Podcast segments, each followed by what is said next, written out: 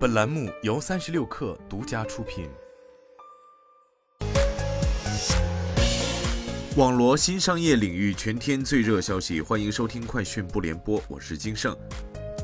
阿里巴巴非洲创业者培训近日在杭州开班。本次培训为三百六十四名来自尼日利亚、埃塞俄比亚、南非、索马里、肯尼亚等国的创业者提供线上创业课程和实践。本次培训主要面向非洲欠发达地区的创业者，来自农业、教育、信息通信技术以及贸易等行业的企业创始人。该培训是由阿里巴巴全球创新与发展倡议计划在 EWTP 合作框架下发起。根据乘联会皮卡市场信息联席会数据，二零二二年九月份皮卡市场销售四点四万辆，同比下降百分之七点三，环比增长百分之九点四。由于去年疫情下皮卡生产受阻，今年的皮卡生产形势有改善，出口增长势头迅猛。二零二二年九月皮卡的产销旺盛，一至九月皮卡总体销量达到三十八点五万辆，较二零二一年一至九月下降百分之二点四。依托于出口的强势增长，皮卡产销表现大幅好于其他卡车市场。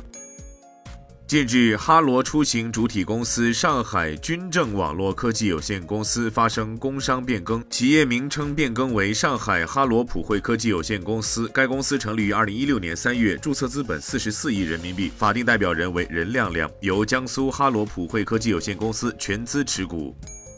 三十六氪获悉，Sensor Tower 商店情报数据显示，二零二二年九月，抖音及海外版 TikTok 在全球 App Store 和 Google Play 吸金超过三点一五亿美元，是去年同期的一点七倍，蝉联全球移动应用非游戏收入榜冠军。其中，大约百分之四十九点二的收入来自中国版本抖音，美国市场排名第二，贡献了百分之十六点六的收入；日本市场排名第三，占百分之三点四。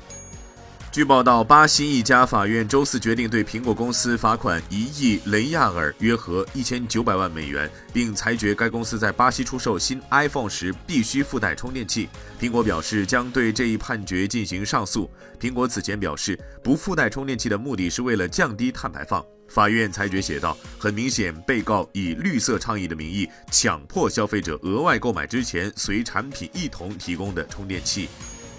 亚马逊正在关闭更多的虚拟体验项目，继续削减成本、密集型项目的趋势。被称为数字旅行体验项目的亚马逊 Explore 产品是最新被砍掉的产品。这项服务最早是在疫情期间推出的，允许客户在热门旅游目的地进行虚拟旅游。该公司最近证实将取消儿童视频设备 Glow。随着这家科技巨头重新评估其支出，有多达六个项目可能会在短期内关闭。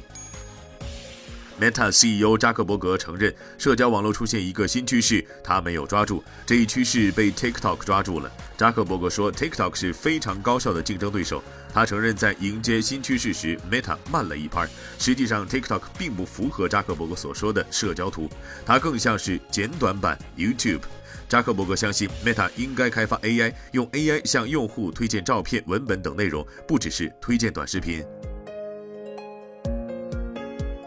以上就是今天的全部内容，咱们下周再见。